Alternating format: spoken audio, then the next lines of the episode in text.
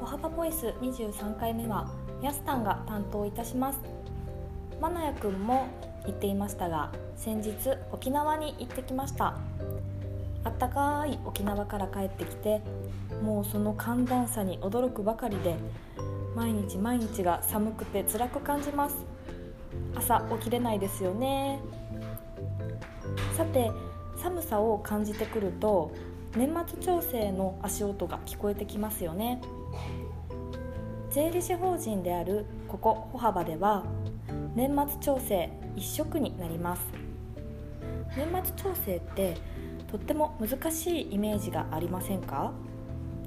私は今社会人3回目なので今回が3回目の年末調整なんですが1年目前職の銀行にいた時には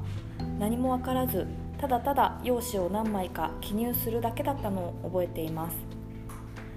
でも税理士法人歩幅に入社して一体この年末調整がどういう意味を持つのかということを知るようになり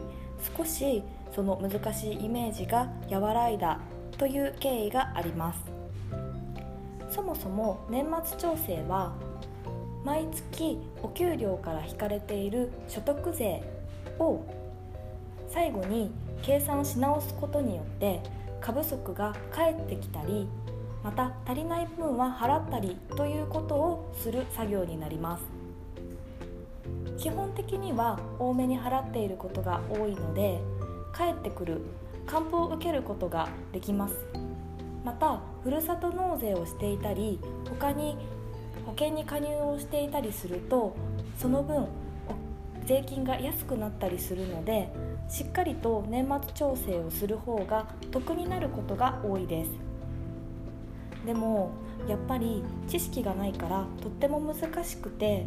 深く深く書類を読む気にならないなというところが正直なところかなと思います。さてそんな皆さんに今日は朗報です。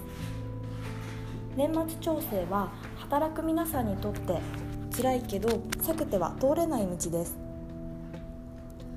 ここ歩幅ではそんな皆さんに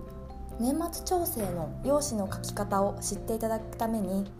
解説の動画を毎年作成しています。それもその動画のクオリティは年々上がっています。なんといっても今年の見どころは記入箇所が1箇所